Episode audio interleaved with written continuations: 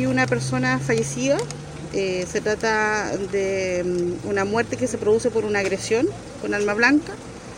Esto aproximadamente a las 20.05 horas de la noche de hoy. Eh, se trata de una persona que se desempeñaba como guardia al interior del recinto del supermercado Unimark de aquí del sector de Alerce. Él estaba desempeñando sus funciones cuando se produce esta agresión. En este momento nos encontramos en el lugar, eh, se están haciendo las pericias eh, que hice en relación con el examen del sitio de suceso, con el examen del cadáver.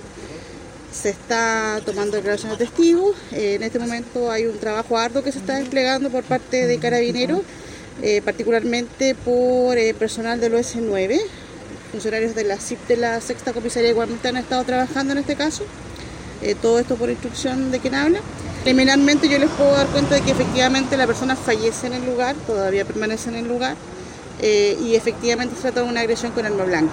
Mire, el contexto es una cuestión que se está investigando justamente ahora, para eso se están observando las cámaras, porque estos hechos fueron registrados, hay una videograbación y eh, hay testigos presenciales de los hechos.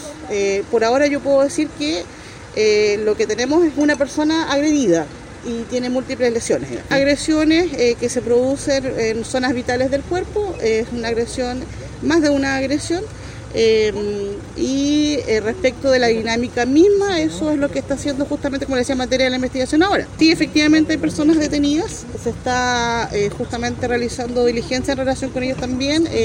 sí, efectivamente una de las personas es un adolescente, el que está detenido. y respecto de eso, digamos, mayormente no me puedo pronunciar ahora, se están realizando las diligencias, como le digo, para indagar más en relación a estos hechos. La flagrancia se produce en relación con la eh, observación por parte de testigos presenciales y también con la videograbación de los hechos.